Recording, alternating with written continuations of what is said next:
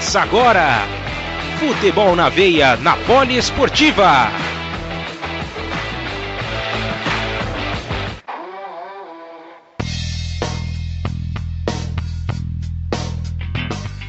Olá, sejam bem-vindos a mais uma edição do nosso Futebol na Veia aqui na Poliesportiva, 42 segunda edição. Estamos aqui novamente mais uma semana para poder passar para você todas as notícias do mundo do futebol, né? Então, se você gosta, é fã de futebol, gosta de ouvir as notícias sobre times da, da Inglaterra, França, eh, Espanha, entre outros, você acompanha aqui conosco, tá bom? Eu sou Gabriel Max, apresento mais uma vez esse podcast e ao nosso lado está o comentarista Ícaro Dias. Seja bem-vindo, Ícaro.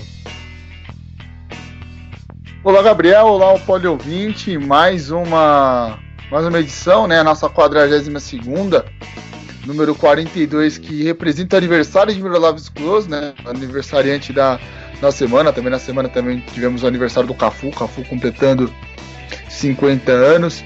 Voltando a 42 anos no tempo, temos o segundo título do Liverpool na Champions League, vencendo o Clube Bruges da Bélgica. Também temos o bicampeonato do Boca Juniors, né? Boca Juniors que conquistou a Libertadores na, naquela ocasião da temporada 77-78.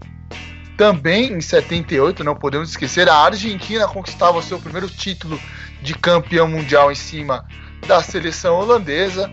E por aí vai, esse é o nosso querido Número 42, para já deixar o pessoal já com, aquele, com aquela vontade, aquele quero mais de saber sobre o futebol que a gente tanto ama. É verdade, e também num ritmo um pouco diferente nessa semana, tem Dia dos Namorados, né, Caro Dias?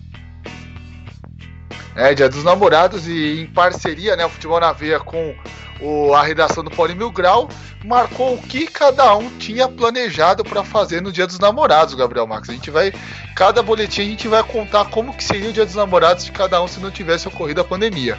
Muito bem, então vamos preparando já o terreno aí para ver o que, que, vai acontecer.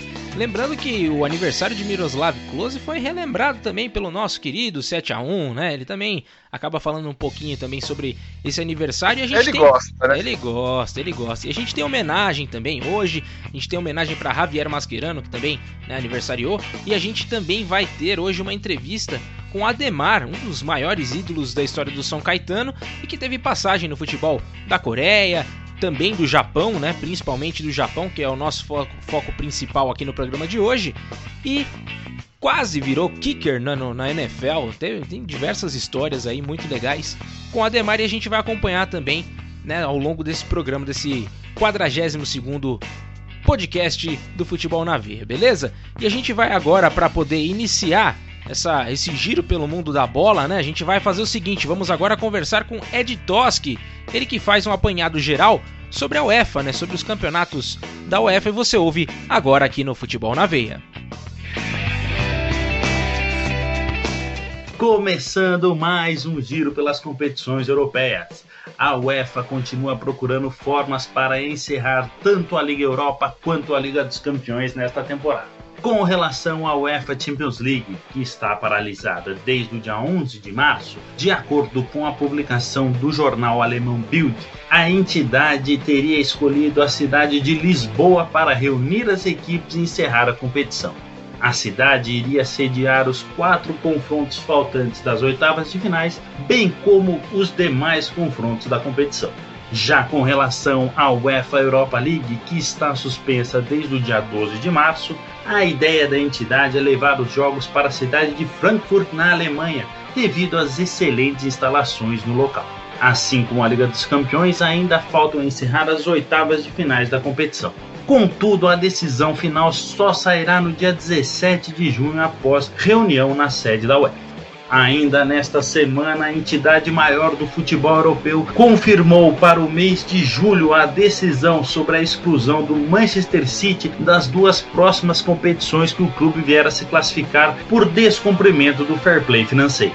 Aqui é Ed Toski para o Futebol na Veia Rádio Poliesportiva, que o futebol rola com muito mais emoção. Tá aí, esse foi o boletim da UEFA, né? Passado pelo Ed Toski. E, Ícaro Dias, esse negócio aí do fair play financeiro foi um baita de um prejuízo, né, pro Manchester City, né? É, o pessoal das Arábias tá complicado, hein, Gabriel? Quero ver agora o Sheik desenrolar esse nó aí que colocaram a equipe do Manchester City, porque o Guardiola já não tá gostando, tem jogador que já vai querer sair se não tiver a opção de disputar a Champions League na próxima temporada.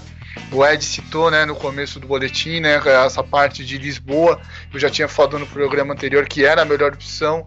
Agora no jogar os jogos para a Alemanha eu já fico meio com o pé atrás mas uh, se a UEFA achar que é a melhor maneira, a gente acata e vai ficar muito feliz de ver os jogos da Europa League. E o seu Ed Toski, Gabriel Max, no Dia dos Namorados, ele estava pensando em fazer um tour pela Europa. Ah, é? É, ele estava pensando em dar o, o golpe do passaporte, que encontrar uma, uma europeia para conseguir garantir o passaporte de dupla nacionalidade. Meu Deus do céu, para ficar morando lá ou só para viajar mesmo? É, só pra viajar. Ele tá querendo, eu tava querendo viajar, já tinha passagem tudo ele queria fazer aquele tour por Istambul, né, pra acompanhar a final da Champions League, mas a intenção era arrumar uma gringa pra garantir a, a dupla cidadania. Que isso, hein? A gente vai depois tirar limpo essa história aí com o Ed Tosk.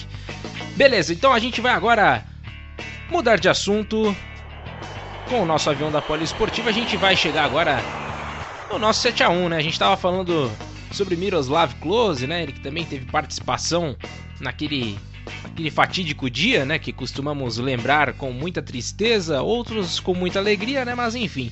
Então vamos para o boletim de Guilherme Ribeiro sobre o campeonato alemão, lembrando que a bola já está rolando por lá, assim como em outros campeonatos lá na Europa, né? Também temos o português que a gente vai falar daqui a pouco, mas o alemão é mais um desses campeonatos que está com bola rolando e a gente ouve agora Guilherme Ribeiro no Futebol na Veia. Salve seu 7 a 1, tudo bem com vocês? Estou aqui na edição 42 para parabenizar Miroslav Klose, que faz 42 anos. E a que homem, o maior artilheiro de Copas do Mundo masculina, está fazendo a idade do podcast. E ele fez o gol da artilharia logo com quem? Em quem? Ah, no Brasil, naquele fatídico dia, o segundo do set. Que coisa maravilhosa. Parabéns, Klose. E agora vamos falar de futebol, até porque teve Copa da Alemanha no meio de semana e Bundesliga no final de semana. E no, e no meio de semana precisamos falar de Bayern Leverkusen e Bayern de Munique. Os astros da semana. Até porque as duas equipes irão se enfrentar dia 4 de julho no Estádio Olímpico de Berlim na final da Pokal. Isso mesmo, o Bayern Leverkusen atropelou o Saarbrücken por 4 a 0. E na quarta-feira, o Bayern com um gol de Lewandowski sofreu para vencer o Frankfurt por 2 a 1 e os dois se encontram na final. Lá na Bundesliga, os dois se encontraram também e o Alário abriu o placar logo cedo, mas o Bayern virou ainda na primeira etapa e ainda abriu uma goleada. E quem fechou o jogo foi Wirtz, que deu 4 a 2 para os bávaros. Esse gol de Wirtz é o gol de um jogador mais jovem na história da Bundesliga, isso mesmo. Wirtz marcou seu tento com 17 anos e 34 dias, quebrando o recorde de Nuri Sahin, que até então no Borussia Dortmund tinha 17 anos e 82 dias. E tivemos outro recorde nesse jogo. Thomas Miller deu duas assistências e chegou a 20 passos para gol no campeonato. E quebra a marca de Kevin De Bruyne, que havia chegado a 20 assistências na mesma temporada somente na 32ª rodada. Que temporada faz o alemão de Arandan? Teve outro recorde ainda, na mesma rodada e também no sábado pela manhã. Hazeb chegou ao jogo 309 pela Bundesliga e o seu time Eintracht Frankfurt perdeu para o mais. O seu recorde bate o Cudeira e ele se torna o asiático com mais jogos no campeonato alemão. Infelizmente, a sua equipe perdeu, mas ele tem um longo currículo. É campeão da Bundesliga pelo Werder Bremen em 2009 e ainda passou por Hamburgo antes de chegar no Eintracht Frankfurt. Lembrando que o Kudera também foi ídolo do Eintracht Frankfurt. Mais outras observações da rodada. O Dortmund venceu e se consolida de vez na vice-liderança.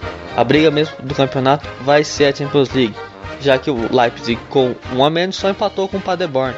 O Gladbach não venceu o Faber e como já falamos, o Bayer Leverkusen não venceu e tudo continua embolado naquela região do campeonato, já que o Bayern é líder com 70 pontos, Borussia Dortmund vem em segundo com 63, temos a RB Leipzig com 59, em quarto o Gladbach com 4 gols a mais alto que o quinto colocado, Bayer Leverkusen em sexto, o Wolfsburg que venceu o Werder Bremen nos últimos minutos com um gol de Vargost, e respira um pouco mais aliviado na zona de Europa League. E essas foram as informações do futebol alemão. Eu sou Guilherme Ribeiro, futebol na veia e esportivo, futebol aqui é com muito mais emoção.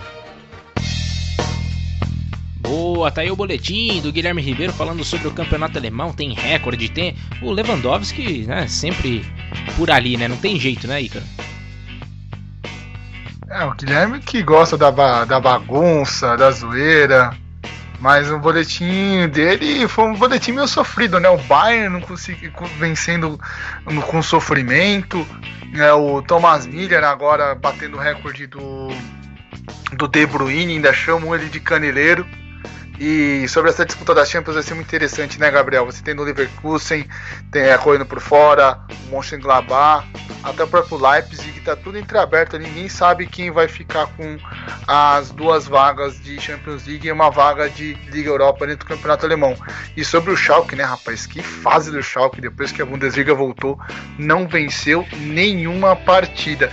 E sobre o Dias dos Namorados de Guilherme Ribeiro, ele ganhou, rapaz, na, no futebol na veia, uma passagem pela Qatar Airlines para ir acompanhar um jogo entre Dortmund e Schalke em Dortmund, vai ganhar a camisa do Schalke, que ele gosta daquela cor azul da Itália, em Dortmund, ele adora essas lembranças, acompanhado de uma bela loira. Só que a loira é a cerveja, viu, Guilherme? Mas se você quiser arrumar uma loira por lá também, tem essa oportunidade aí proporcionada pelo FNV. É isso aí, fique à vontade, né?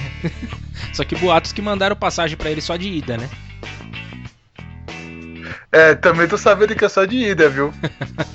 sacanagem, bicho, sacanagem. A gente vai agora falar sobre o campeonato português na sequência. Vamos conversar com Edson Guimarães, que também já está com bola rolando lá no Campeonato Português. E você ouve agora aqui, então, esse resumão do que aconteceu. E o Famalicão voltou! O Famalicão voltou, tá indo bem de novo no Campeonato Português, enquanto o Benfica já não se pode dizer a mesma coisa, né? Mas vamos ouvir aí o que, que rolou nessa semana com Edson Guimarães. Ronaldo sozinho, vai passar, vai passar Isaac, já marcou!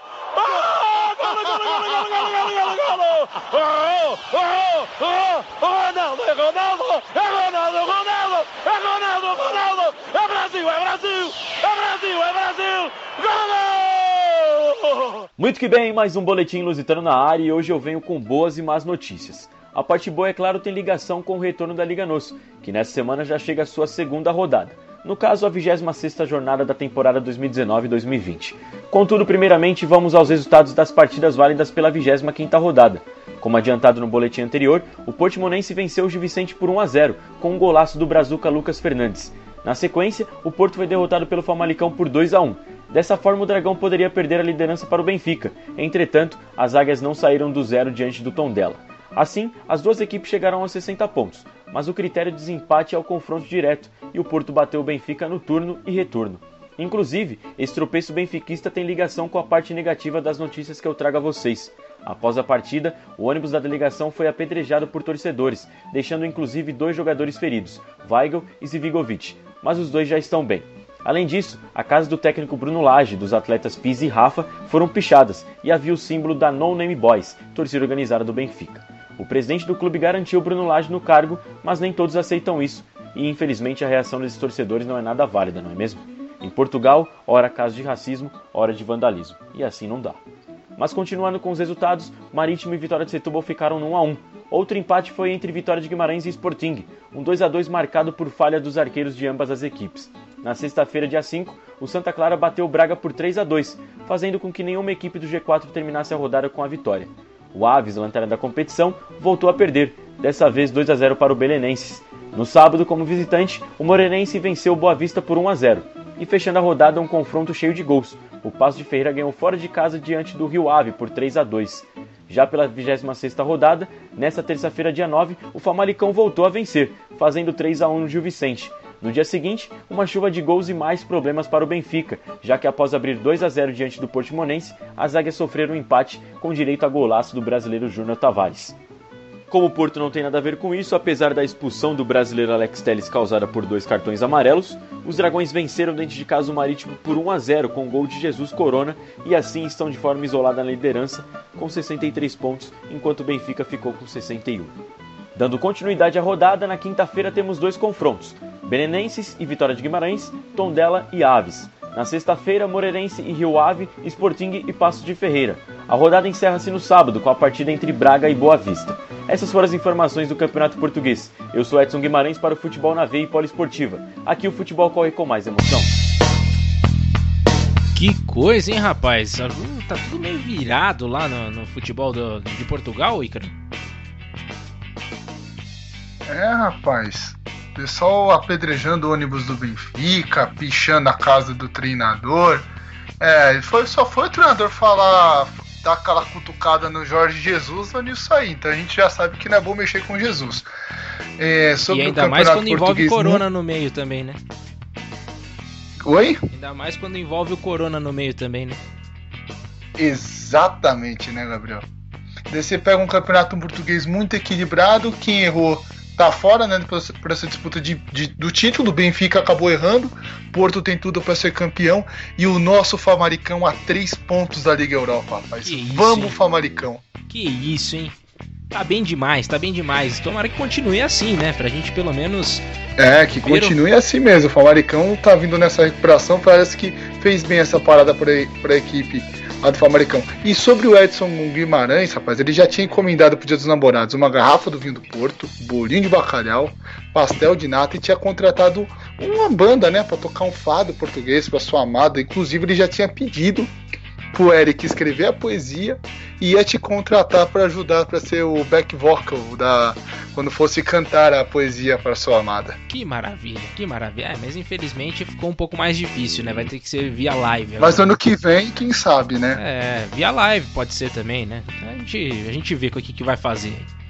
E agora a gente vai mais uma vez mudar de assunto dentro do nosso programa. A gente vai falar agora com Renan Silva sobre o Campeonato Turco. É o Campeonato Turco que volta nesta sexta-feira. Você ouve então o boletim que foi separado para nós essa semana por Renan Silva.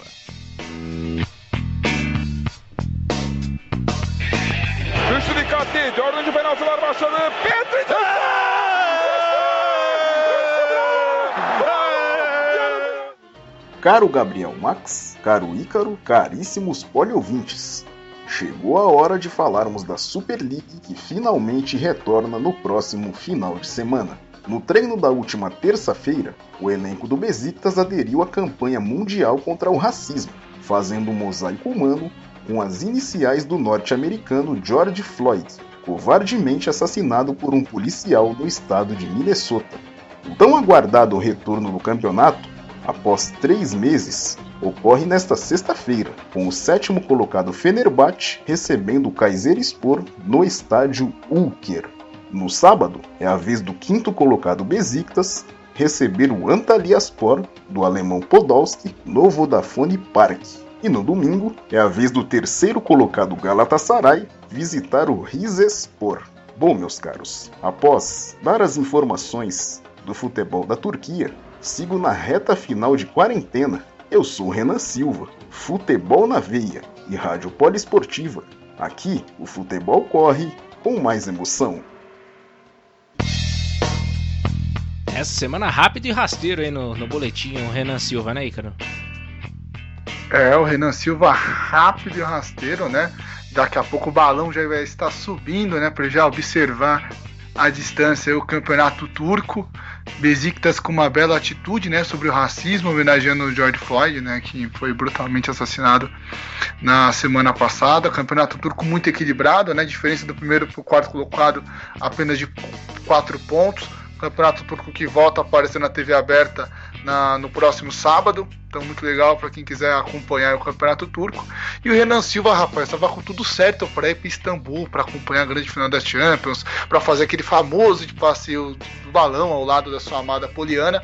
Mas, devido aos problemas da Covid e, e a alta do dólar, ele adaptou o passeio, né? Ele não vai para Istambul, mas vai para a bela cidade de Boituva para fazer o passeio de balão ao lado da sua amada Poliana. Muito bom, muito bom. Pelo menos dá para manter ainda, né? Trazendo um pouco mais para próxima. É, o balão ele vai querer manter. Então tá certo. A gente ainda tem tempo aqui, deixa eu dar uma olhadinha aqui quanto tempo nós temos ainda nesse primeiro bloco. Ainda temos tempo ainda, então a gente vai mudar de assunto mais uma vez nesse nosso podcast. Vamos conversar com Márcio Reis. Isso, isso mesmo. Vamos falar com ele agora sobre futebol francês. Oi, Ícaro. Falou alguma coisa? Qual o boletim, Gabriel? Você tá chamando o boletim do Márcio Reis? Isso! Ah. Ulala, monsieur. É, isso mesmo. Márcio Reis, o boletim francês vai chegar agora e a gente vai ouvir na Poliesportiva.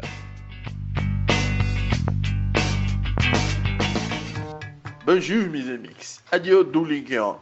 Vamos começar com a notícia boa para o senhor Jean-Michel Aulas. Depois de seis meses após a lesão no joelho esquerdo, que levou a uma operação do ligamento cruzado, o meio holandês do Lyon, Memphis Depay, está recuperado e anima a equipe que sonha em contar com o jogador para a sequência da Liga dos Campeões, no jogo de volta à frente a Juventus. Nessa segunda-feira, dia 8, o mercado de transferências foi aberto na França e o PSG está on fire. O time da Cidade de Luz busca negociação com o meio-campista Eduardo Camavinga do Rennes. Segundo o RMC Sports, o time de Nasser Al-Khelaifi pode se beneficiar do início da janela dentro do país e se adiantar frente ao forte interesse do Real Madrid. Mas a notícia da semana foi a não renovação do contrato do zagueiro brasileiro Thiago Silva, que tem seu vínculo com o Clube de Paris até 30 de junho de 2020. O brasileiro chegou em 14 de julho de 2012 ao até emergente francês Paris Saint-Germain, que até o momento só tinha duas conquistas de Ligue 1, uma na temporada 85-86 e 93-94. No total, o clube parisiense tinha 19 conquistas oficiais em sua história. Thiago Silva conquistou 21 títulos com o PSG, fez 310 partidas e marcou 17 gols. Seu valor de mercado hoje é de 4,8 milhões de euros. O brasileiro irá completar 37 anos em 22 de setembro desse ano. Dois clubes já mostraram interesse no jogador. O Everton da Inglaterra, treinado por Carlo Ancelotti, com quem ele jogou no Milan, e o Milan, seu ex-clube. Correndo por fora tem o Fluminense, seu clube de coração, que sonha em repatriar o atleta multicampeão. Outro time que tomou uma decisão parecida é o Mônaco, que comunicou em suas redes sociais que não irá renovar com o goleiro croata Daniel Subasic, de 35 anos. Subasic chegou ao time francês em 24 de janeiro de 2012. Nesses oito anos de clube, ele conquistou uma Dominus League 2 na temporada 2012-2013 e uma Ligue 1 na temporada 2016-2017, além de dois títulos individuais, melhor goleiro da Ligue 1 na temporada 2016 e 17 e goleiro da seleção ideal também da temporada 2016-2017. O contrato do arqueiro se encerra em 30 de junho e seu valor de mercado é de 800 mil euros. Com o time do Principado, Subasic tem 291 jogos e um gol marcado. Esse gol foi no primeiro ano de Mônaco, em 18 de maio de 2002. A partida estava empatada em 1 a 1 contra o Bologna, em jogo válido pela 38ª rodada da segunda divisão. 57 minutos da etapa final, falta na entrada da área e quem vai para a bola? Descubra aí na narração, mas nunca se esqueçam. Futebol na veia e rádio poliesportiva. Aqui o futebol corre com muito mais emoção. A Régis Gurner, ça serait vraiment un, une des images de cette journée. La frappe de Subasic Tá aí, esse foi o boletim do nosso repórter Márcio Reis, Icaro Dias. É, Depay voltando, uma ótima surpresa para a equipe do Lyon. Cagauinha podendo ir pro PSG, ótima contratação. Agora o que eu acho chato é o Thiago Silva que poderia se aposentar né, no PSG, mas os sheiks acabaram não querendo manter o jogador. É, entre o Milan e o Everton, acho melhor ele ir pro Everton, né? Para jogar lá do lado do Carlo Ancelotti. Foi um cara que ajudou muito ele na equipe rossoneira. O Subacite também saindo do Mônaco, um ótimo goleiro. Quem precisa de goleiro é uma ótima opção. Além disso, é um goleiro que bate a falta e marca o gol, né? Então é, é bom ter esse tipo de homem na, na, na sua equipe. E o Márcio, rapaz, que já tava querendo aquela taça, aquela boa taça de vinho, comer aquele belo croissant e paparri, mas no fundo, no fundo, acabou indo pro Paris tomar aquele, aquele bom a cantinha do Vale e comendo o seu pãozinho francês. É, mirou em Paris, acertou em Parecida do Norte, né? Não tem jeito. Enfim. A é, gente... Parecida também é uma boa. também é uma boa, né? Enfim, a gente vai fazer o seguinte. Vamos ver se dá tempo aqui, vamos ver. É, vamos, vamos encerrar esse, esse primeiro bloco. E aí a gente volta daqui a pouquinho com mais emoção. Mas antes mandar um abraço especial, né, pro pessoal que libera esse espaço para que nós estejamos aqui todas as semanas. Um abraço pro Paulo Arnaldo da Poliesportiva, pro Luciano Carvalho do, do Futebol na Veia. Tem sido uma oportunidade muito legal levar esse podcast até vocês todas as semanas, a gente sempre preparando esse, esse programa com muito carinho, tá bom? E a gente vai fazer o seguinte, vamos para então um rápido intervalo para você que acompanha né, nos nossos sites, né, no www.radiopoliesportiva.com.br ou no futebolnaveia.com.br e também dos nossos parceiros, né, Web Rádio Arena BR, da Web Rádio é, Mania de Recife. Então você vai ouvir agora um breve intervalo. Para você que está escutando nas plataformas de podcast, seja Anchor, Spotify, Google Podcasts, enfim, as plataformas são as mais diversas. Aí você vai ouvir somente a nossa vinheta e a gente já volta com mais futebol, mais giro pelo mundo. Então é só aguardar mais um pouquinho, já já a gente volta, beleza?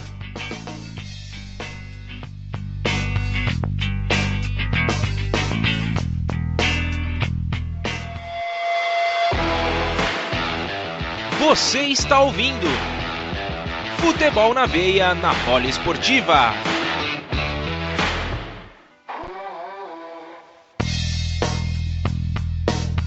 Estamos de volta com esse nosso segundo bloco do Futebol na Veia aqui na Poliesportiva. A gente já vai com o nosso avião fazer esse deslocamento até a Espanha. Sim, sim, vamos falar sobre futebol espanhol com Lauren Berger. Esse é o momento.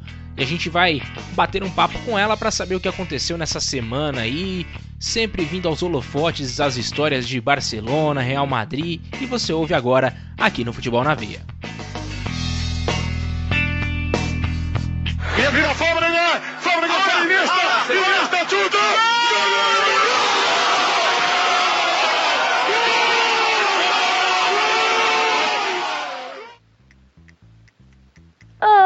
Olá, ticos e ticas mais lindos desse mundo. Voltei e é óbvio que vamos falar sobre o melhor campeonato do mundo, que vocês sabem que é o Campeonato Espanhol, que está de volta já nesta quinta-feira 11. Para retornarmos à atividade com o pé direito, quem dá início às partidas é Real Betis, que visita o Sevilla em um dos clássicos do futebol espanhol. Na sequência de Dia dos Namorados, Granada e Retafe se encontram e no mesmo dia também Valência e Levante. No sábado, Espanhol e Alavés também vão aí se enfrentar. E quem também se enfrenta nesse mesmo dia é o Celta e o Real. E o Leganés e o Valladolid, encerrando as atividades do dia maior que Barcelona vão se encontrar. No domingo, Atlético de Bilbao e Atlético de Madrid, Real Madrid e Eibar e Real Sociedade e Osasuna enfrentam-se e encerram a 28ª rodada. E parece que temos aí uma rivalidade falando mais alto. Como falamos nas últimas semanas, o Real Madrid está em reforma no Santiago Bernabéu e uma modernização épica e vai acabar então não podendo usar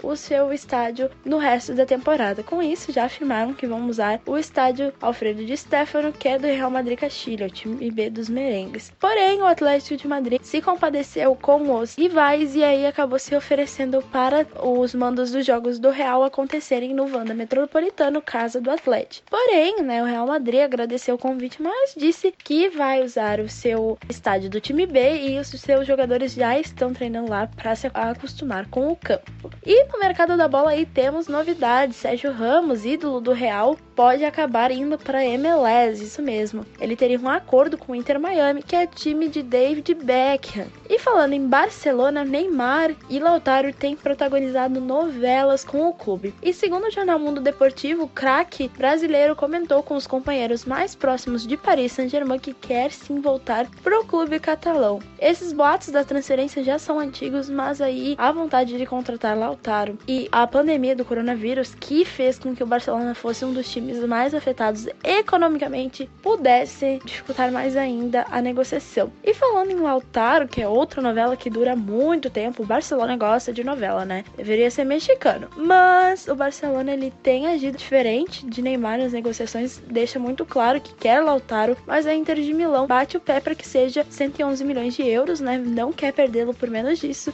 que é o valor da cláusula do argentino e o Barcelona, como tem um buraco econômico enfrentado aí pela frente, tem dificuldade de encarar e encerrar a negociação. E por fim, em entrevista à CNN, Paulo de Bala da Juventus foi questionado sobre uma parceria com o Messi, que já falou, né, que é um jogador muito difícil de enfrentar. E o camisa 10 da Juve pareceu ter gostado da ideia e disse que é um clube extraordinário e ainda principalmente com o Messi seria muito bom jogar lá. Então será que teremos de bala no melhor país do futebol do mundo? Veremos em breve, viu? Vale lembrar que o jogador tem contrato até 2022 com o clube italiano e que ainda não foi procurado para uma renovação. Então aí, mercado da bola badalado como sempre. E era isso por hoje, Tiquitos. Eu sou Lauren Berger para Futebol na Veia e Poliesportiva. Aqui o futebol corre com muita mais emoção. Adiós, muchachos!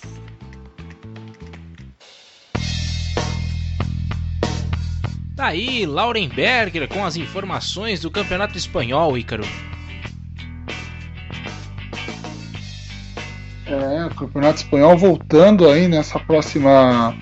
Esse próximo final de semana. Já começando com jogos importantes, né? Betis contra Sevilha, né? O grande clássico de Sevilha. Também temos o, o clássico dos Atléticos, né? Do Bilbao versus o Madrid. E falando em Atlético de Madrid, muito legal a iniciativa, né, Gabriel? Deles cederem o seu estádio pro, pro Real. Sim. Real agradeceu, mas é uma atitude muito bacana. E daí a gente, ó, no Brasil a gente não vê esse tipo de coisa, né? Antigamente até existia, mas nos tempos atuais é muito difícil. Os tempos de camaradagem sobre... aqui estão bem escassos, viu? É, só nos anos 90 que existia muito isso, hoje em dia bem difícil. A gente já viu o Santos decidir final de Libertadores no, no Morumbi, Palmeiras jogava no Morumbi, o Corinthians jogava no Morumbi, hoje em dia não existe mais, também os, as outras equipes têm as suas arenas, mas não tem tanto essa cordialidade quando um, alguma equipe vai mexer em gramado e por aí vai. Sobre o caso Neymar, uma matéria do Mundo Deportivo, se eu não estou enganado, tava, dessa semana, estava dizendo que o PSG libera o Neymar mas uns 175 milhões de euros, ou seja, 50 milhões abaixo do que ele tinha sido vendido para o PSG. Mas o Barcelona talvez não tenha condição de estar tá pagando, porque tem essa, esse impasse com o Lautaro. É interessante essa parte do de bala querer futebol espanhol, seria muito bacana. Acho que casaria com o estilo de jogo dele. E sobre o dia dos, namora dos namorados de Laurenberg, rapaz, essa aí é uma bomba. Laurenberg recebeu um convite de um admirador secreto para fazer um tour pelo Nordeste, onde ela passaria dois dias em Trancoso, dois dias no Lençóis Maranhense e fecharia em Recife. Ah. Aquela região, Olinda, ver os bonecos de Olinda, por aí vai. Só que a Lauren pediu uma prova se isso era verdade ou não e fez uma contraproposta para o cidadão falou: ó, se você ficar uma hora dentro da praia da Boa Viagem, lá dentro do mar, eu topo em aceitar. Mas acho que o cidadão vai dar para trás, né? Que a Praia da Boa Viagem tem tubarão, né? Acho que ele não tá afim de encarar esse desafio, não, Gabriel. É, melhor dar uma segurada, né? Melhor dar uma segurada, porque o negócio não é fácil, não, viu? É, vamos é. aguardar aí por esse. Mordida de tubarão machuca, viu? Você deu, tá louco. Ei, machuca, arranca pedaço, filhão. Você é louco. Mas é isso aí. E, e, no final das contas a bola vai voltar a rolar. Como diria Paulo Arnaldo Lima, a bola vai rolar, a bola vai rolar. Que beleza, hein, Ícaro Dias? É, que saudade desse bordão de Paulo Arnaldo Lima. É isso aí. E a gente agora muda de assunto mais uma vez no Futebol na Veia. Vamos agora conversar com Kaique Ribeiro. Vamos falar sobre futebol italiano nesse momento de podcast. Vamos agora para esse resumo também do que está pegando por lá. Você ouve agora aqui no Futebol na Veia, na Poliesportiva. Attenzione, boa! Gol! Boa! Di sinistro, la messa! Dai, dai, dai! Boa, boa! Tem, tem, tem! Boa! Tem, tem, tem! Boa! Tem, tem! Fala ragazzi ragazzi, tudo bene? Vivemos a expectativa do retorno do Cautio, pois nessa sexta-feira, em pleno dia dos namorados, Juventus e Milan se enfrentam, valendo vaga na final da Copa Itália. O protocolo de partidas na Itália deve seguir o padrão Bundesliga, ou seja, com medida de segurança entre as delegações e portões fechados. Mas enfim, vamos falar de polêmica agora, pois Mario Balotelli se envolveu novamente em mais uma. Dessa vez, o atacante foi dispensado pelo Breccia, lanterna da Série A, por excesso de falta aos treinamentos. Balotelli já havia se envolvido em outras polêmicas no decorrer da temporada. Porém, o mais impressionante é o que aconteceu na última terça-feira. Mário Balotelli chegou ao CT do Breccia, mesmo demitido, para treinar. Os seguranças barraram a entrada do jogador aos treinamentos. O atacante de 29 anos também possui sondagens do LA Galaxy. Agora, indo para Milão, Internacional e Milan movimentam o mercado. Os Nerazzurri planejam outras alternativas caso Cavani não chegue para substituir Lautaro Martinez, quase certo com o Barcelona. A equipe tenta a contratação de Federico Chiesa, filho daquele Chiesa, que é um dos destaques da Fiorentina na temporada. No entanto, Juventus e Manchester United também estão na corrida pelo jogador. Já do lado rossoneiro da cidade, Paolo Maldini e Stefano Pioli devem deixar seus respectivos cargos de diretor técnico e técnico ao final da temporada. Favorito para assumir o cargo de manager é Ralf Rangnick, ex-técnico do Red Bull Leipzig, que também é consultor do Red Bull Bragantino. A ideia do alemão é de atuar nas duas funções, promovendo uma grande revolução dentro do Milan. Hein? Além disso, o Napoli também mira a contratação de Ferran Torres, do Valência, e Vitor Osimhen, do Lille. Porém, devido ao forte racismo na Itália, o jogador do clube francês não estaria interessado em se mudar para o país. Já o caso do espanhol, de 20 anos, ele é um dos destaques do Valência na temporada, e outros grandes clubes da Europa também estariam interessados no jogador. Enfim, para fechar o boletim, quero saber da opinião de vocês, Gabriel Max e Ícaro Dias. Qual vai ser a final da Copa Itália? Quem estará presente no dia 17 de junho no Estádio Olímpico? Juventus e Milan? Quem vence? Napoli e Inter? Quem vence? Essas foram as informações do futebol italiano com Kaique Ribeiro. Futebol na Veia e Rádio Poliesportiva. Aqui, o Cáutio corre com mais emoção. Arrivederci! Ah, Kaique Ribeiro, sem sombra de dúvidas vai ser a final Juventus e Inter, sem titubear. É a minha aposta para essa, pra essa final aí da Copa Itália. E para você, Ícaro? Acredito em Juventus e Napoli. Boa, boa. Também tá bem, né? O Napoli, Pelo o Napoli também tá bem, Sim. né? É, o Napoli que fez, tá, tá numa temporada muito ruim, né? Tava com o Ancelotti, depois trocou com o Gattuso. Aí o time estava sendo muito cobrado, agora tem esse problema da, do óbito da irmã do Gattuso, então acredito que isso para deixar um time mais unido, mais cascudo é, é fundamental na diversidade que a equipe cresce, então acredito que teremos na final será Napoli e Juve e acredito que a equipe de Napoli acabe vencendo o título da Copa Itália. Sobre o, é, o Balotelli, o Flamengo se livrou de uma bomba, né? Porque o, o Balô tal, era para o Flamengo. Acabou ficando na, na Itália. E agora o Kaique cita que o Balotelli pode ir pro Los Angeles Galaxy, rapaz. Eu fico imaginando o Balotelli sendo igual o Smith né, e o maluco no pedaço. Ele chegando lá, olhando assim, nossa, legal, bacana, o que, que eu vou poder aprontar por aqui. Sobre a parte do Milan, muito triste o Milan queimando os jogadores. Né? O Milan, quando a gente fica falava em alguns programas, né, que o Milan era igual, igual o São Paulo, é uma verdade, né? Porque tá moendo mais jogadores. Acaba moendo o Maldini, moeu o Izag, moeu o Sidorf, mo- moeu o Gattuso. Então, sabe, é muito chato o Milan destruindo a boa imagem que os seus ídolos mantêm dentro do clube. É muito. Eu que sou torcedor do Milan não gosto muito disso. E finalizando nessa parte dos dias dos namorados, o Kaique Ribeiro também ganhou uma passagem para Itália através da Qatar Airlines, que também é patrocinador da Roma, para poder treinar o seu italiano, ver se conquista alguma bela ragazza. Também quer dar o golpe do, do passaporte comunitário. É, a escala do Tour do Kaique é Nápoles, depois ele vai querer passar é, por Veneza para ver os canais de Veneza e por último também vai querer ah, é, ver como que funciona, dar olhada naquela torre de Pisa, se a torre de Pisa é torta ou não. Ah, tá certo, é isso aí. Tem que sempre tirar essa fotinho aí, principalmente se for pra né, fingir que tá encostando nela ali, por isso que ela tá torta, né? Enfim, vamos mudar de assunto mais uma vez no nosso podcast. Agora o papo é Premier League. Vamos falar com Alan Martins essa semana aí também, ver o que, que tá acontecendo, se vai voltar, se não vai, quando vai voltar. E a gente vai falar agora com ele. Ele vai trazer o boletim semanal da Inglaterra.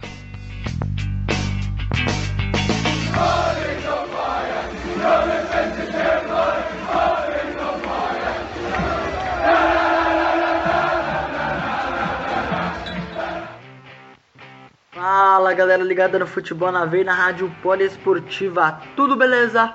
Pelo futebol da Terra da Rainha, falta menos de uma semana para vermos a bola rolando. Confirmada para retornar no dia 17 de junho, a Premier League promete trazer muita emoção em suas rodadas finais.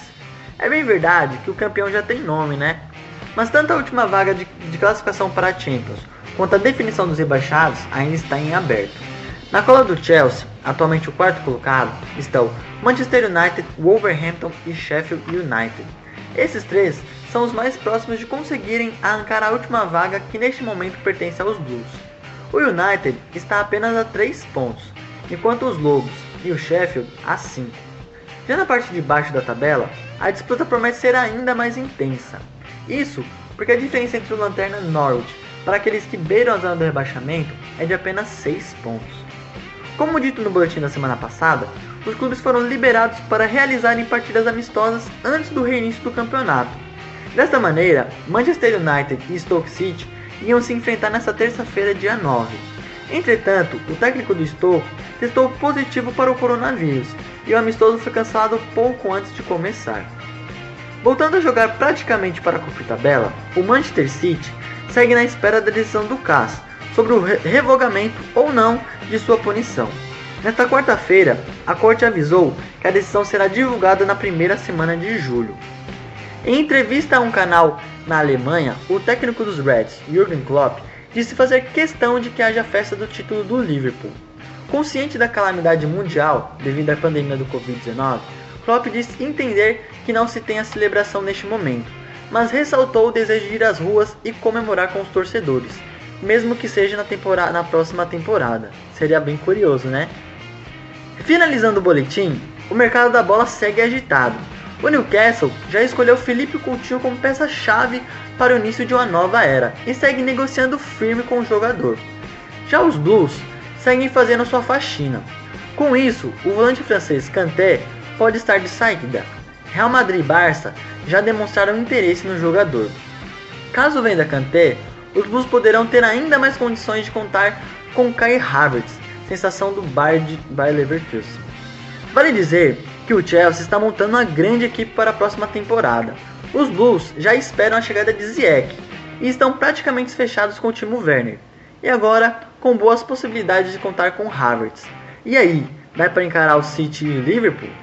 E essas foram as informações da Premier League com Alan Martins. Futebol na Veia e Rádio Poliesportiva. Aqui o futebol corre com mais emoção.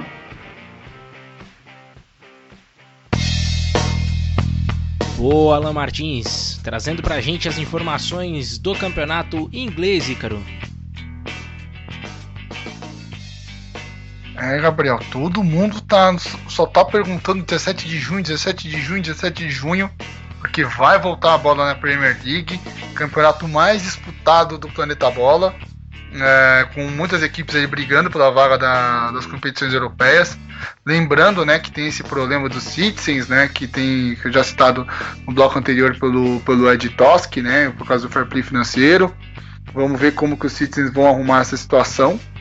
É o Klopp que, é, querendo comemorar o título, né? Mas eu não sei se é, quando vai ser esse momento, se é o momento correto, mas o torcedor do Liverpool realmente merece isso. A gente sabe que o Klopp é doidão, mas tem que, tem que dar uma segurada nesse momento. Meus shakes atrás do, do menino Coutinho, né? O Newcastle querendo se reforçar de todas as maneiras. O Kanté, eu não vejo jogando no futebol espanhol, não vejo que ele tem essa, essa característica de de sair jogando. Eu vejo ele tendo uma, uma característica um pouco mais de marcação. Acredito que no futebol italiano ele encaixaria muito bem.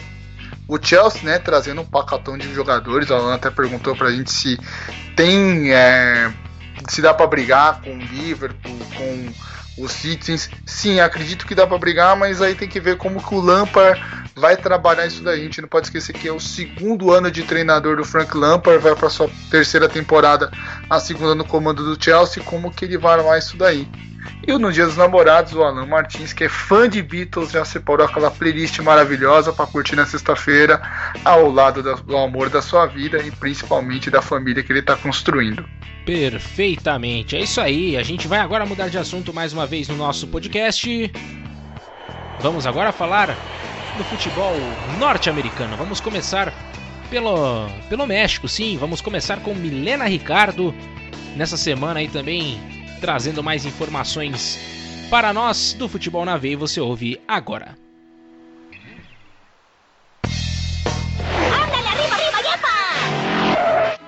Olá, ouvinte! Nessa semana começaremos pelos times que demonstraram interesse em determinados jogadores. O Atlas, por exemplo, está interessado em Jason Lucume, atacante colombiano que pertence ao Tigres. O Leão está negociando o passe de Javier Eduardo Lopes, de 25 anos, atual meio-campista do Chivas Guadalajara. O Tijuana está interessado em Tim Angulo, jogador equatoriano que atualmente está sem equipe.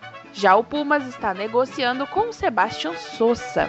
Ulisses Cardona, de 21 anos, está perto de ser o novo jogador do Tigres, mas as notícias oficiais ainda não saíram. O goleiro Sebastião Fazi é o novo jogador do Necaxa, seu passe era do Leão. Roberto Nursi será anunciado em breve como jogador do Pachuca. Ele foi o artilheiro por cinco vezes da segunda divisão mexicana, mas na primeira divisão não teve muita sorte. O Gu Gonzalez retorna ao Rayados para o Apertura 2020. O lateral mexicano Raul Lopes é o novo jogador do Toluca e ele vem do Pachuca. O ala Michel Chirinos será o primeiro reforço do Mazatlan FC, a nova equipe do México. O jogador está no Olímpia de Honduras. O meia Ivan Moreno, de 22 anos, é o novo jogador do Mazatlan FC. Ele vem do Clube América. O antigo Monarcas já atualizou suas redes e transformou todas as informações em Mazatlan FC. As novas cores da equipe são roxo, preto e branco. Puebla revelou a lista dos jogadores que não farão mais parte do clube para o torneio Apertura 2020. São eles: Ângel Zaldivar, Christian Marrugo, Jorge Zarate, Gerardo Rodrigues e Jonathan Espericueta. Já o Lucas Ayala é o novo treinador do Atlético Veracruz. Juan Manuel Iturbe está de aniversário nesta quinta-feira. O atacante completa 27 anos e atualmente joga no Pachuca, onde chegou nesta temporada após dois anos no Pumas. Agora sobre informações completamente oficiais. O Apertura 2020 começará dia 24 de julho, daqui mais ou menos um mês e meio. Os jogos serão de portões fechados a princípio. O final da Copa México vai ser dia 16 e 23 de setembro. A venda do Galos Brancos de Querétaro ao presidente do Atlante foi consumada e Gabriel Solares é o novo presidente. Bom, por hoje é só. Eu sou Milena Ricardo para o Futebol na Veia e Poliesportivo. Aqui, o futebol corre com mais emoção. É, o pessoal do Monarcas lá já mudou tudo pra Mazatlan para não ter nenhum tipo de problema depois, né? Já dominaram tudo, né, Ícaro? É, o pessoal já tá contratando um monte de gente, né, Gabriel? Mal trocou e já tá reformulando elenco. O mercado no futebol mexicano tá muito caliente, né? Ainda mais com essa vinda do, do Querétaro, né? Trocando a sua, a sua presidência. Parabéns pro Iturbe, né? Ele que foi um, um jogador muito promissor, né? Jogando pelo Cerro Portenho. Ele que é argentino, mas. É tem a dupla nacionalidade, né? Joga pela seleção do Paraguai, mas infelizmente não conseguiu vingar. Recentemente ele até foi sondado, né, pelo São Paulo. A gente até citado em alguns outros boletins. Eu não vou lembrar em qual, com qual oportunidade. E que boa notícia é que o Tequilão pode voltar no final de julho, né, rapaz? A gente tá com aquela vontade de tomar aquela tequila, né? Acompanhar esse futebol que a gente gosta, esse futebol maluco que é o futebol mexicano. E aproveitando para falar sobre o México, né? A Milena Ricardo que já tinha agendado na sexta-feira uma ida a um restaurante mexicano, ela que gosta muito dessa culinária. E ela também não vê a hora de sair para tomar aquela tequila, né? Aquela tradicional tequila, comer guacamole, tacos, aproveitar comer aquela paleta mexicana, enfim. Ela que gosta muito dessas coisas calientes, meu caro Gabriel Max. Muito bem, muito bem. E agora a gente muda de território. Ô Ícaro Dias, eu tô sentindo falta de alguma coisa porque a gente vai cruzar uma fronteira agora, né? É, rapaz, tá faltando alguma coisa. A gente vai cruzar a fronteira, a gente tem que falar da Fronteira Esportes. Ah, com certeza. É, a Fronteira Esportes sempre trazendo vários artigos esportivos para você que é fã de esportes, é, tanto da NBA, da Major League Baseball, da, da MLS, da NFL, da NHL, enfim, você não perde nada lá na Fronteira Esportes. Você pode comprar o seu equipamento esportivo em até seis vezes sem juros no cartão. Também você pode comprar no boleto bancário, enfim. Vai lá, acesse www.futerosportes.com, repetindo www.futerosportes.com. Também tem lá a parte de você ser o investidor da fronteira. A fronteira que agora está expandindo, né? A gente fala tanto de fronteira, ela está aumentando o seu território, já está no continente europeu, já tem a Fronteira Esportes lá em Portugal, então você pode acabar investindo é, em euro e depois acabando lucrando aqui em real, que a gente sabe que o real está desvalorizado, então é o momento certo de você investir. E o Eric da Fronteira Esportes abre essa oportunidade para você. Então aproveite, acesse www.fronteirasportes.com e lá você pode comprar seus artigos e aproveitar no site. Também lembrando, né, o Gabriel Max que gosta muito de FIFA, né, tem aquela disputa com o Carlos Vinícius, você também pode comprar jogos de videogame, né? Jogos do, do, PS4, do Xbox One, enfim, lá também tem esses jogos de videogame, então vale a pena conferir. Boa, boa, boa. Então é isso aí. Fronteiraesportes.com é só ir lá comprar ou investir, né? Se você quiser, invista também, que é muito legal, beleza? Então a gente vai agora sim cruzar a fronteira de maneira definitiva. E vamos falar com Carlos Vinícius, ele foi mencionado aqui, então a gente vai pro boletim com ele agora aqui no Futebol na Veia.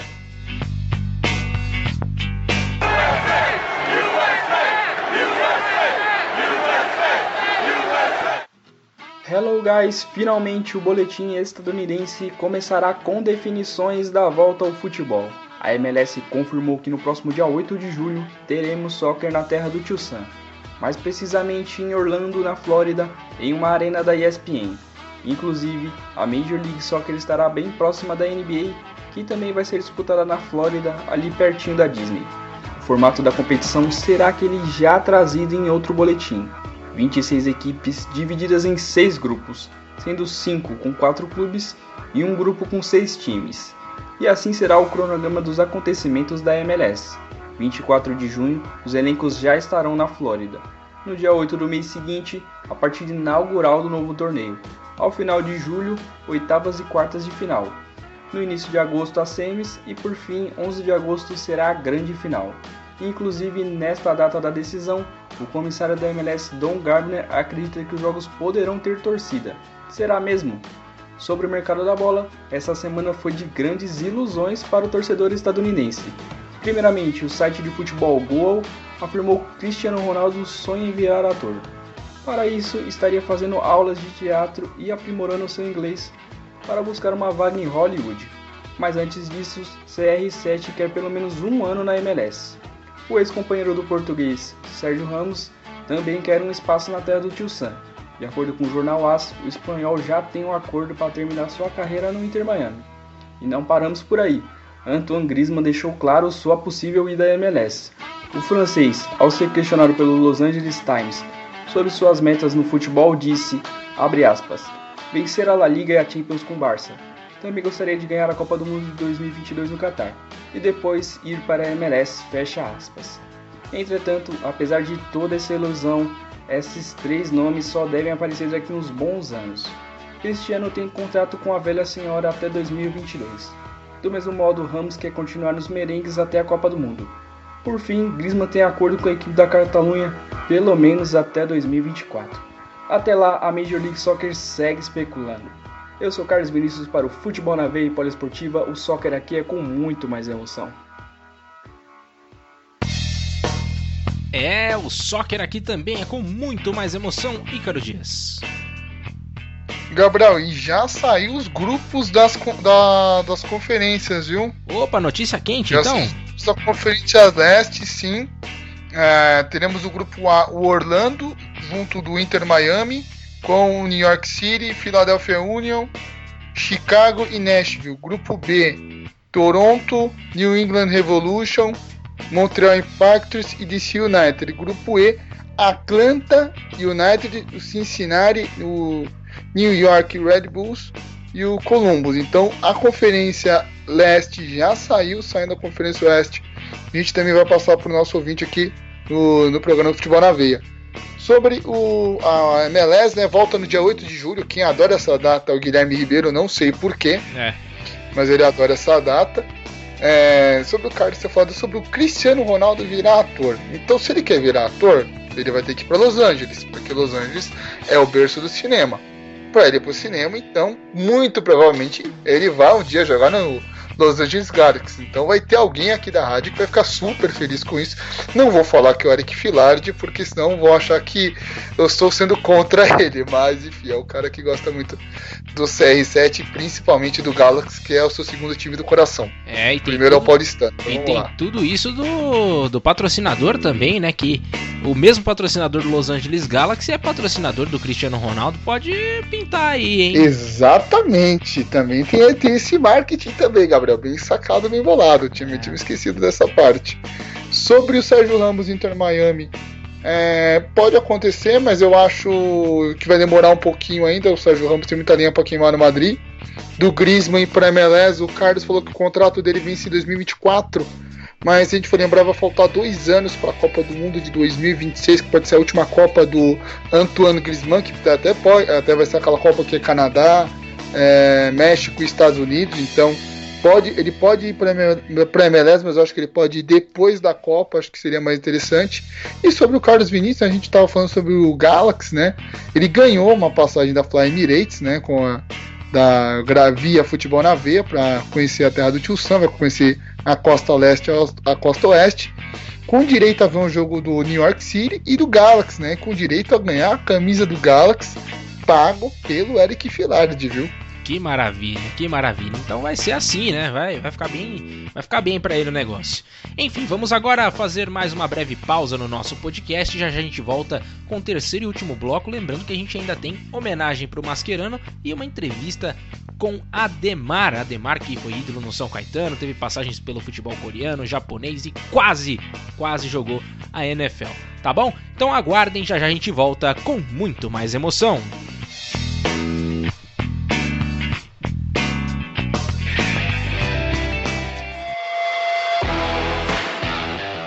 Você está ouvindo Futebol na Veia na Poliesportiva.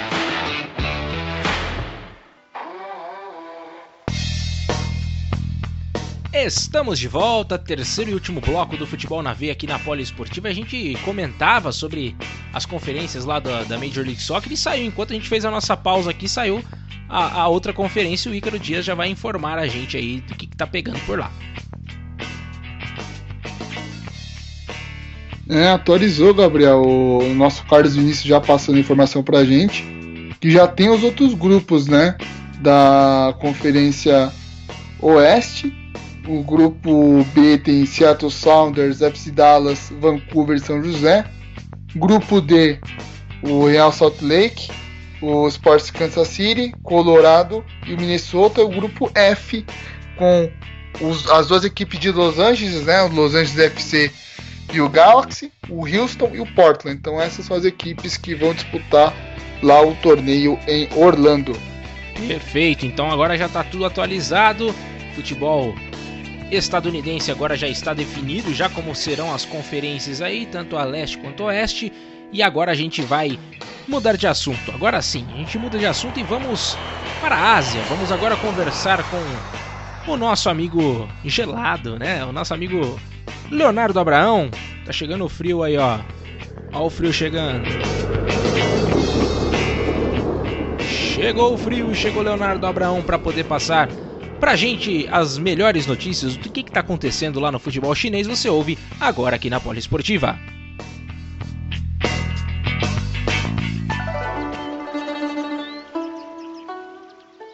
A Superliga Chinesa parece finalmente ter uma data de retorno. Segundo o repórter chinês Miao Yuan, a Federação Chinesa de Futebol deu um parecer positivo para o início da CSL no dia 11 de julho, também prevendo uma janela de transferências de três semanas até o início do campeonato.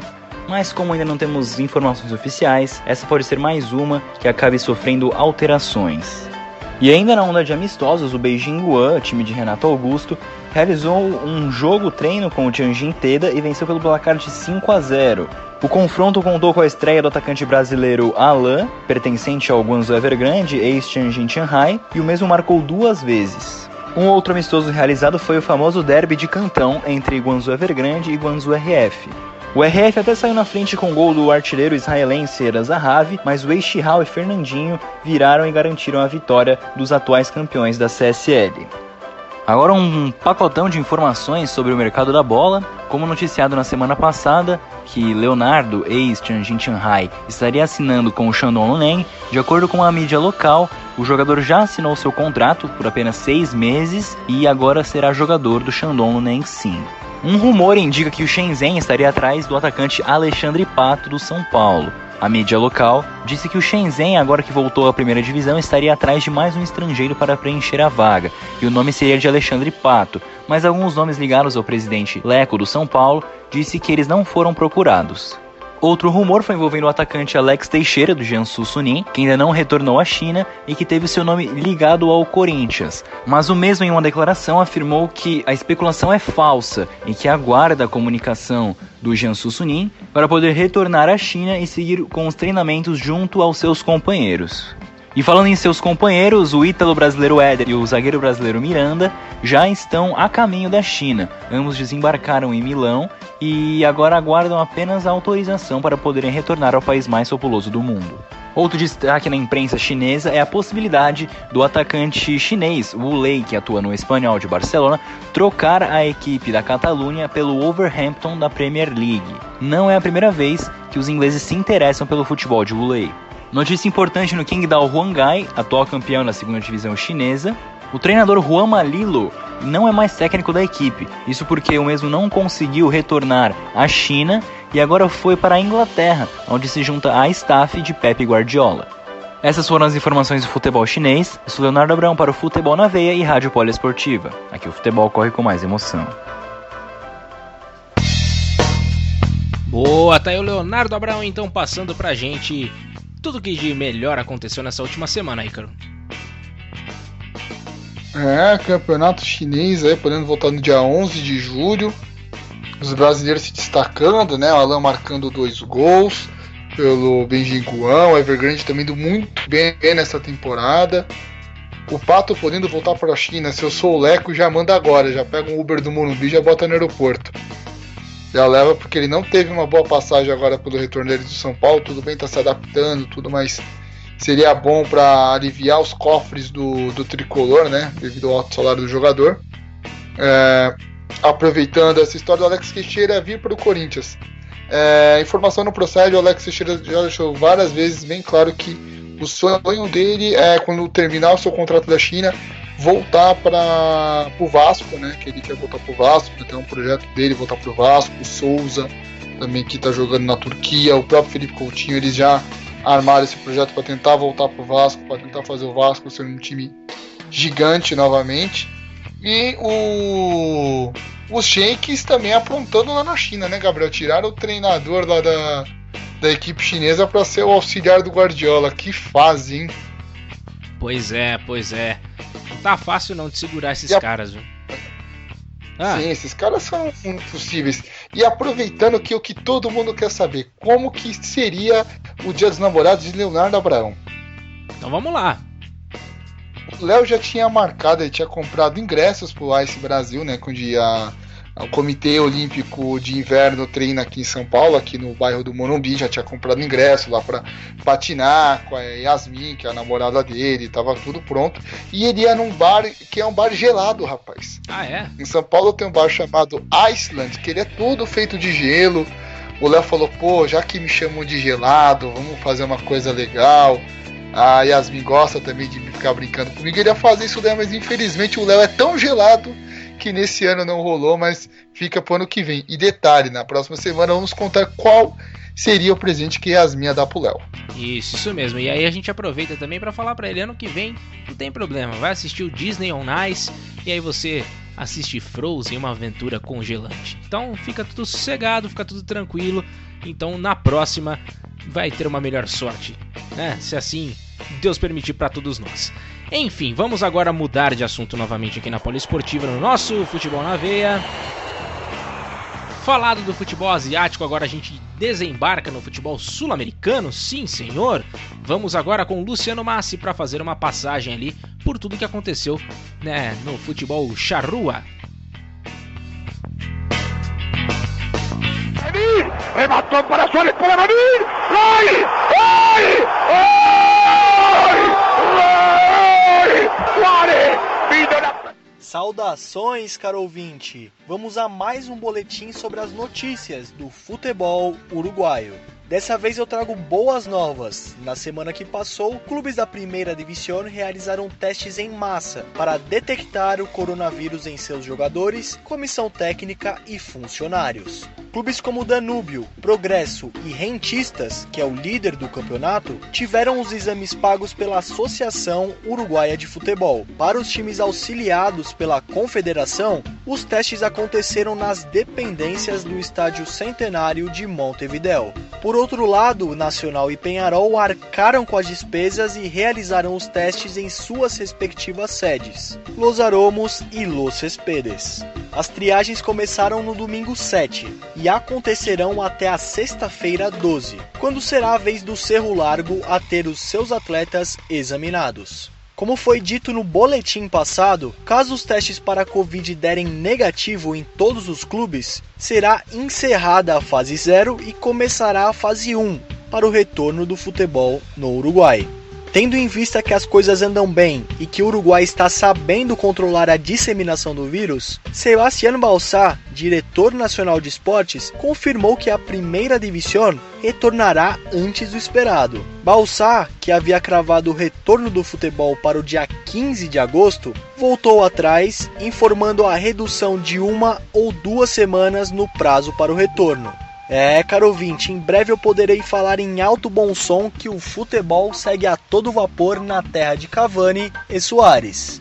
Mas enquanto a pelota segue parada, vamos matar a saudade do futebol uruguaio com o nosso tradicional TBT. Nesse mês de junho, o Uruguai comemora 70 anos do bicampeonato mundial conquistado em cima do Brasil. Para relembrar esse fatídico episódio aos brasileiros, mas glorioso para os uruguaios, a cada edição do boletim de junho, vamos trazer um dos três gols feitos naquela partida, que terminou em 2 a 1. Começando pelo gol brasileiro, marcado por Friaça, que abriu os trabalhos e deixou o Maracanã em êxtase. Friaça, adentro na corrida, chutou para gol!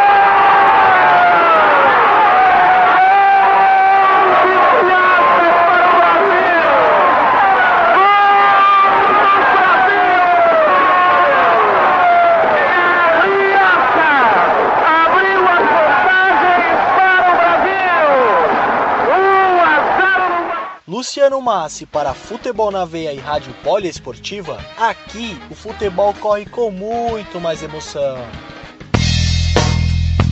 Boa, tá aí então o boletim de Luciano Massi falando sobre o futebol uruguai, cara. É, o Uruguai se cuidando, né, Gabriel? O, todos os clubes já fazendo os testes, tem clube que tá pagando do próprio bolso, tem a federação que tá ajudando. É um bom sinal. É, provavelmente daqui logo logo a gente vai ter a bola rolando no Uruguai e o senhor Luciano Massi sendo engraçadinho, viu? Ele parece que ele tá tomando da mesma água de Guilherme Ribeiro, já soltando os fantasmas de 50. Pera lá um pouquinho, tem que ver isso daí, Luciano. Aliás, Luciano que falou que é, tá querendo lá pra Ponta do Leste para ver se arruma alguma Uruguaia milionária, algum cassino, para ver se ele já faz a vida dele, viu? É, quem sabe, né? Esperto, garoto. Esse povo de Santo André é muito ligeiro. Mas aí, tem, tem coisa também sobre o Luciano Massi aí? Não, o Luciano Massi ele falou que não quer arrumar ninguém por enquanto, que ele só quer dar o golpe do baú. Ixi, mas como que ele vai fazer? Falou que vai conseguir um voucher aí com o nosso querido Eric Filard para o Uruguai. Vai lá pra Punta del Leste, vai pra Punta, vai, lá, vai jogar lá no cassino. A primeira que ganhou, ele já tá correndo atrás. Isso aí, é isso aí. Luciano Massa, então, vá pra Punta del Oeste e seja feliz lá, né? Vamos aproveitar então e mudar de assunto mais uma vez no nosso podcast depois dessa piada horrorosa. A gente chega agora no futebol argentino. Eu já fiz piores, viu, Gabriel? Acontece nas melhores famílias. E a gente chega agora para conversar com Pedro Ferri, falar sobre o futebol argentino. Né? A gente vai agora conversar então com ele sobre essa semana lá na Superliga Argentina. Está acontecendo alguma coisa? Como que vai ser aí essa sequência, tá bom? Então vamos lá, vamos ouvir Pedro Ferri. O River Plate anunciou na noite da última terça-feira que o atacante Nacho Escoco não irá renovar o seu contrato. Depois de três temporadas, o jogador de 35 anos deve ir para sua quarta passagem pelo Newell's Old Boys, onde pretende pendurar as chuteiras. Escoco chegou a missionário em julho de 2017. Ao todo, disputou 90 partidas, marcou 38 gols e conquistou 5 títulos: uma Supercopa Argentina, duas Copas da Argentina, uma Recopa Sul-Americana e a Libertadores de 2018, na final contra o Boca Juniors. Escoco, vale lembrar, é o jogador do River Plate a marcar o maior número de gols em uma mesma partida pela Libertadores. Nas quartas de final de 2017, anotou 5 na goleada por 8 a 0 contra o Jorge Wilstermann da Bolívia. Nacho voltará ao Newell's, clube que o revelou para o futebol e onde acumula três passagens. Em 2013, após se destacar na Libertadores por La Lepra, chegou como grande contratação do Internacional, mas permaneceu no Beira-Rio apenas seis meses, com quatro gols em 21 jogos. Todos os canecos levantados por Escoco com La Bandaroja foram sob a batuta de Marcelo Gachardo. Como técnico do River, Munheco superou Hernan Dias e tornou-se tanto o treinador mais vitorioso, com 12 taças conquistadas, como o mais relevante da história do clube. Porém, seu passado como jogador possui um fantasma que voltou a assombrá-lo recentemente. De acordo com um levantamento da Opta, que foi publicado pelo jornal Olé, o ex-meio-campista foi classificado como o atleta que mais foi expulso na história da Libertadores da América.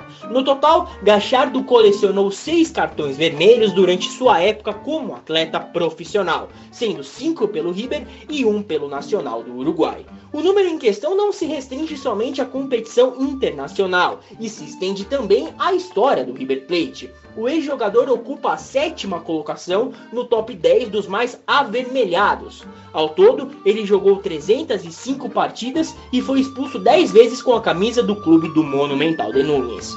Essas foram as informações do futebol argentino. Eu sou Pedro Ferri para a Rádio Poliesportiva e Futebol na Veia. Aqui o futebol corre com mais emoção.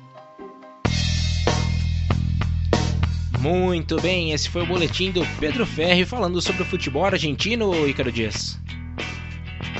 É, indo embora do River Plate, né? Uma, vai ser uma perda muito sentida, né? Para equipe né? do Marcelo Gachardo. É. É, ele que vinha muito bem, né? Um jogador importante, foi importante nesses últimos anos, defendendo os milionários. E sobre o Gachardo, o Gachardo nunca foi flor que se cheire, Gabriel. Nunca. Aquele time que tinha Gachardo, Burgos. Ele adorava arrumar é... uma confusão. Era o time. Simeone era o time para arrumar confusão. Ele era, ele era esquentado dentro de campo. Agora fora então continua o mesmo perfil. Ele é aquele, aquele jogador que gosta de fazer aquela, aquela fumaça, né? Ele não é tão calmo que nosso querido amigo Pedro Ferri. É verdade, é verdade. E agora a gente vai chegando, né, nos encaminhando já mais pra reta final do programa. A gente vai fazer. Ô, Gabriel. Ah. Ah, é, faltou, Só né? Esquecer, né? Tem é... que falar do Pedro Ferri. O Pedro Ferri, que é uma pessoa calma, ele tá tentando mudar o estilo dele. Ah, é? Ter um estilo mais solto. E quer fazer aulas de dança, mas ele está em dúvida. Hum. Se ele vai fazer tango ou cúmbia pra ver se como ele se sente mais, se ele se sente uma pessoa mais solta. Porque você sabe que o, as argentinas elas gostam, né, desse desse xingado, né? Ou do tango, o tango mais caliente, ou de uma cumbia mais animada. Então Pedro Ferri está em dúvida em qual curso ele deve seguir. É isso aí, isso aí. Então vamos esperar aí para ver se vai ter alguma solução com relação a essa dúvida e se vai ser sanada.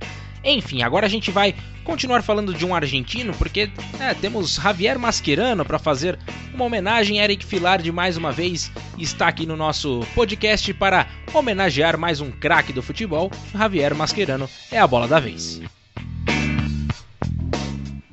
Javier Alejandro Mascherano, ou simplesmente El Jefecito, um dos volantes mais dominantes de seu tempo e com força no grito. Catimbeiro, como muitos argentinos, fez fama como cão de guarda e xerife. Seja na volância ou na zaga, nunca prezou por elegância ou grife. Rasga quando tem que isolar, dá carrinho quando tem que mostrar força. Segurança, versatilidade, muito trabalho e inteligência tática, símbolo de perseverança. Um líder nato dá o sangue em toda bola e em todos os minutos em campo. Preciso nos passes, incansável, bom posicionamento e forte marcação, não nega trampo. Apesar de ser baixo para um zagueiro, nunca deixou a desejar. No 1 um contra 1 um era destruidor, outro apelido que ganhou por se entregar. Nunca aliviou para atacante, joga duro como o torcedor gosta. Sujo calção sempre que preciso, mas nunca perdeu a qualidade imposta. Referência entre os marcadores e vilão em certas ocasiões. Joga no time da raça, da entrega, da coragem e não liga de tomar cartões. River Plate foi o início, mas o Corinthians caiu como uma luva no time de Itaquera. Após dois títulos argentinos e um brasileiro, partiu para a Inglaterra. Timão e West Ham foram pontes para o El Refezito voar. Então partiu para a terra dos Beatles para o seu futebol aflorar. Três anos no Liverpool, quase 140 jogos e uma admiração. O poderoso Barcelona queria uma peça catimbeira para o volante na direção. Uma ótima engrenagem, entregou tudo o que podia. Quatro La Ligas e Copas do Rei, três Supercopas, duas Champions e dois Mundiais. Insano. Mais de 300 jogos com os catalães e oito anos no Barça, uma dinastia masquerando. Por fim, ele Refecito foi uma lenda na seleção argentina. Apesar de nenhum título e somente um vice de Copa do Mundo, não desatina. É um jogador que mais vezes vestiu a camisa de sua seleção. Foram 147 jogos com muita valentia e dedicação. Passou também pela China, no Rebei, mas regressou a Buenos Aires para um time de La Plata. Assinou com estudantes para encerrar a carreira nos Picharratas. Um símbolo de Gana, um guerreiro, um catimbeiro, falastrão que divide opinião. Quem tem no time ama, quem enfrenta odeia, Mascherano é um ótimo anti-herói com vontade de ser vilão. Tá aí então, feita a homenagem para Javier Mascherano, ele que completou né, mais um ano de vida no último dia 8 de junho. É, isso aí, ele está com agora 36 anos de idade. O nosso querido Javier Mascherano, que teve passagem aqui pelo Brasil, no Corinthians, mas que brilhou né, pelo mundo afora, né, não só aqui no Brasil, até que no Brasil ele tem uma passagem meio apagada, né, Ricardo? É, o El Chefe, né, um dos maiores jogadores do futebol argentino, bicampeão olímpico, só ele é bicampeão olímpico da, com a seleção da Argentina. É, jogou muito no Barcelona, teve uma boa passagem pelo Liverpool. É, o melhor momento dele, sem dúvida, foi em uma, foi no Barça. Bateu na trave aquele título de 2014. Eu não sei o que seria pior, se era a Argentina campeã no Brasil ou a Alemanha depois do 7, mas o Mascherano teve essa oportunidade poderia estar sim continuando jogando pela seleção Absteleste, né, no Mundial do Qatar agora em 2022, mas ele já preferiu a sua aposentadoria da, da seleção, mas é um cara que jogou muita bola pelo futebol argentino. E falando em Qatar, obviamente a gente lembra do Eric e a gente não pode esquecer do, do Dia dos Namorados do Eric Filardi. Como não? Eric Filardi, que já tinha comprado uma passagem com a Stephanie para ir para Tailândia, né? Tinha visto lá na China, mas devido à Covid-19 ele mudou os planos para o ano que vem, no máximo 2022. Porque ele quer fazer um tour na Ásia, o tour da Ásia dele vai ser legal, hein, Gabriel? É mais conhecido ele quer como... passar no Irã. É mais conhecido Oi. como um turbante, né? Turbante, exatamente. ele quer passar no Irã para conhecer o chá do Irã para saber por que o, do chá do Irã, o que aconteceu, ele que gosta muito de história. Depois ele quer ir para Abu Dhabi para conhecer o parque da Ferrari. Depois ele vai dar uma passada no Catar para conhecer os estádios da Copa, porque ele já vai estar ali por perto. E tem uma possibilidade levantada pela redação do Poli Mil Grau dele ir, ir até o Egito, rapaz. Porque, segundo informações, ele é fascinado pelas pirâmides. Nossa, meu Deus. Sacanagem isso aí, bicho. Tá louco. Mas é isso aí, né? Vamos então é, ver como será esse tour turbante aí que ele vai fazer aí. Vamos aguardar aí o que, que, vai, que, que vai rolar. Tá planejando pro próximo ano, Ícaro Dias? É, o ano que vem no máximo em 22, né? Ele tá analisando a data aí, vai ver a agenda, conforme o Luciano Carvalho libera ele, o Paulo Arnaldo também, os negócios que ele tem, então ele está tentando arrumar a data, mas o tour seria esse: Irã, Abu Dhabi, depois de Abu Dhabi ele iria dar uma passada no Catar e finalizando a viagem ele iria, ele iria para o Egito. Tá certo então, que maravilha. E a gente. É, vai... ainda aqui é um turbante, né? É, exatamente. E a gente vai fazer o seguinte: nesse momento do podcast, a gente vai para nossa entrevista, né? Vamos agora falar agora de Ademar, Ademar que jogou no São Caetano, com passagens em diversos países, principalmente lá na Ásia, passou pelo Japão e quase foi jogador da NFL, quase virou um kicker, né? Então a gente vai entender melhor como que é essa questão aí a partir de agora no nosso Futebol na Veia, tá bom? Então vamos começar aqui com a, com a primeira pergunta, né? Agradecendo a, a presença do nosso querido Ademar aqui. Então a gente vai aproveitar para dar início à nossa, à nossa entrevista, tá bom? Então vamos lá, vamos para a primeira pergunta aqui. Bom, Ademar, você é o maior artilheiro da história do São Caetano, né? Por lá você conquistou títulos importantes e além disso, você foi vice da Copa João Avelange, né? Foi equivalente ao Brasileirão de 2000, né, quando perdeu a final para o Vasco, e você fez nada mais nada menos que 22 gols no torneio e foi artilheiro. Então, queria que você falasse para a gente é, sobre esse período vitorioso da sua carreira. Então, foram 22 gols à frente de Romário, de Magno Alves, de, de vários atletas de, de nove né, da época que eram fantásticos, né? Então, para mim, como uma equipe pequena como São Caetano, a gente chegar à final e conseguir ser artilheiro da competição é algo muito gratificante. Marcar o seu nome na história do futebol brasileiro, que tem grandes craques, né? É, com toda certeza, né? Grandes craques e naquela oportunidade acabou ainda levando né, esse título de artilheiro do campeonato. É, e na sua carreira além do Brasil, você passou pela Alemanha, Coreia do Sul e também pelo Japão. Conta um pouquinho pra gente aí, como que é a diferença do futebol nesses países?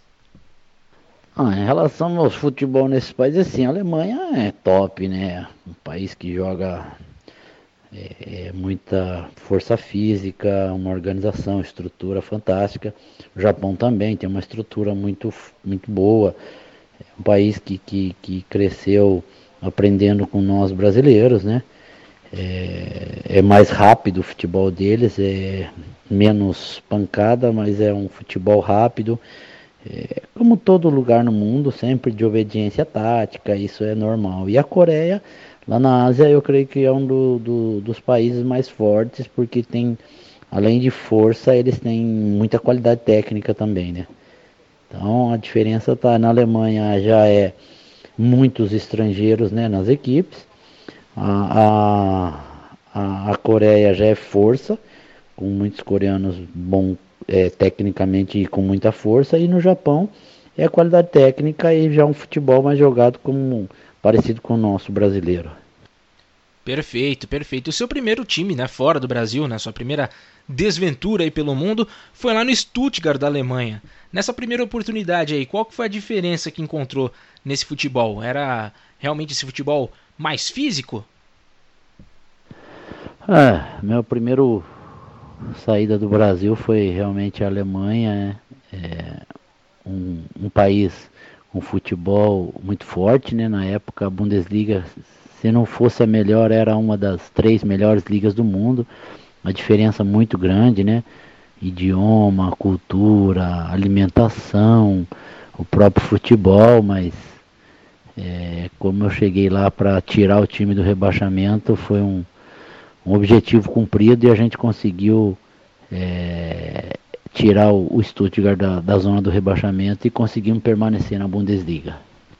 Beleza. E em 2004 você foi para o Seongnam FC, né, da Coreia do Sul. É, por lá você disputou a Champions League Asiática. Né?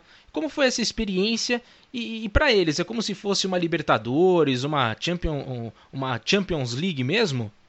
Então, a, a Champions da Ásia é, é como uma Champions da, da, da, Europa, né? Pro, pro, pro campeonato que se tem lá é o que tem de melhor, né? Assim, tem os campeonatos é, é, é nacionais e aí o objetivo das equipes é jogar sempre a Champions, né? E às vezes você já pega equipes de países é, é, é, é mais tradicionais um pouco na primeira fase aí é mais complicado, né? Você pegar Coreia, Japão, China, é, é, Arábia, são países que, que tem o futebol já mais forte, né? Aí você pega outros países menos é, desenvolvidos no futebol, dá para você ir levando. E em 2004 bati na trave de novo, assim como em 2000, vice-campeão da Copa dos Campeões da Ásia, né? Contra o Al Ittihad da Arábia. Boa, boa. E como que foi a experiência de jogar no Japão?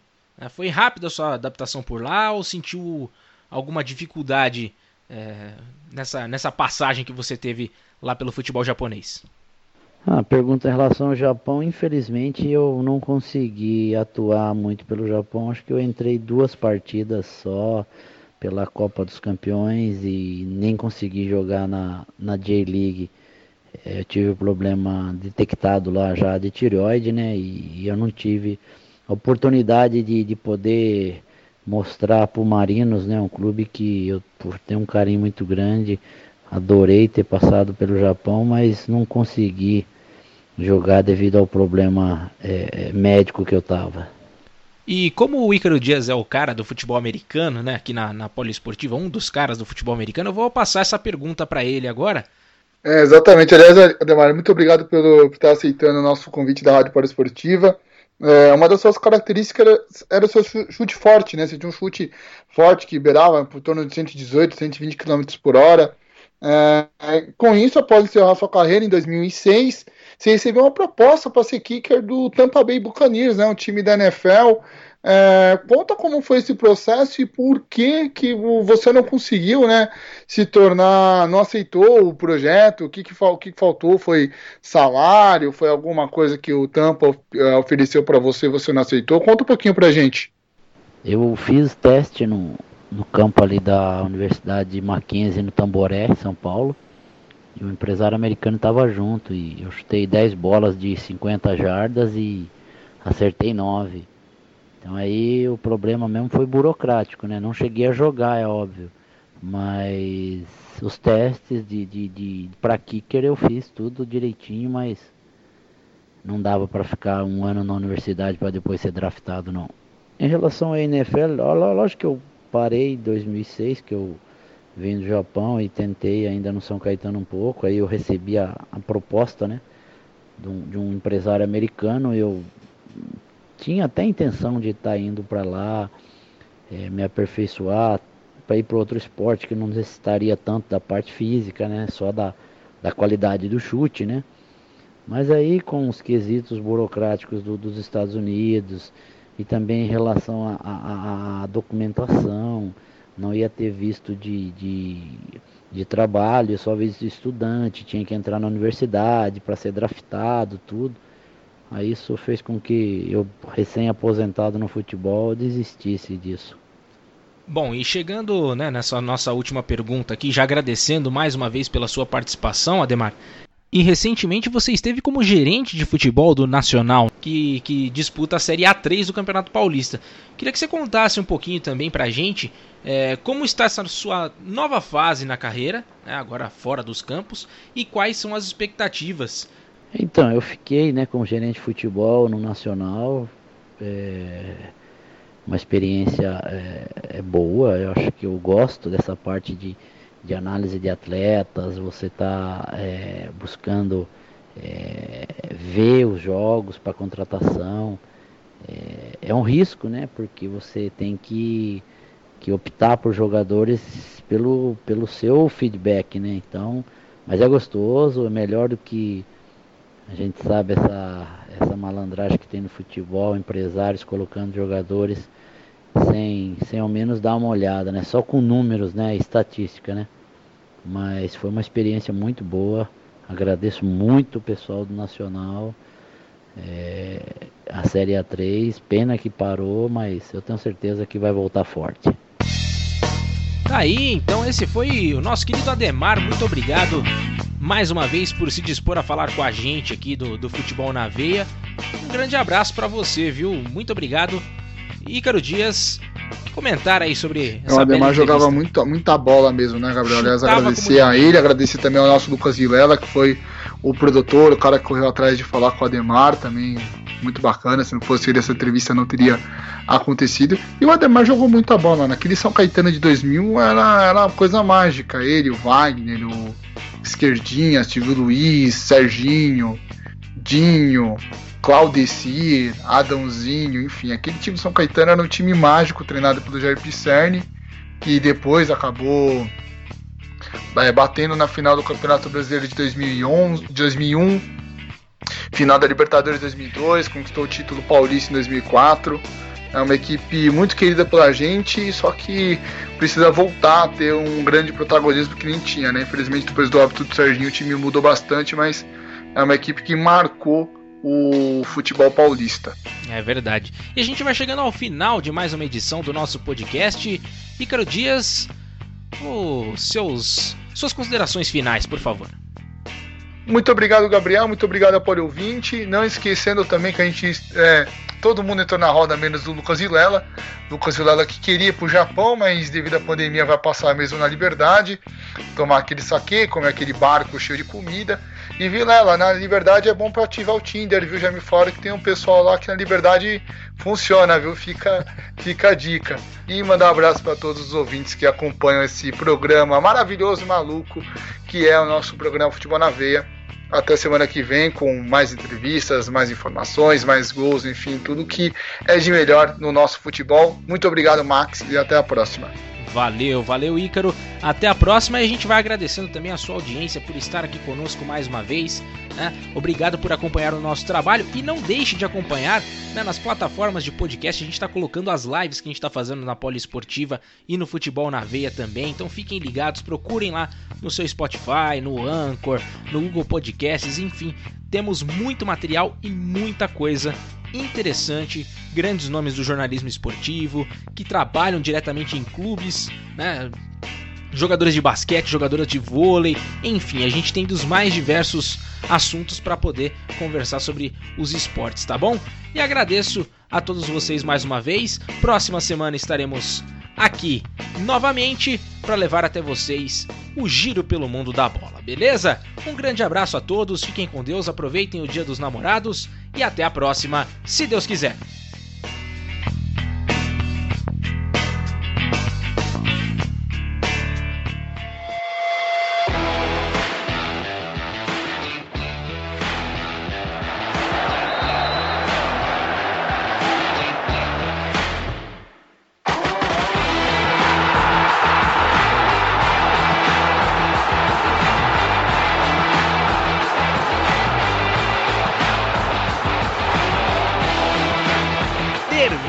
Agora.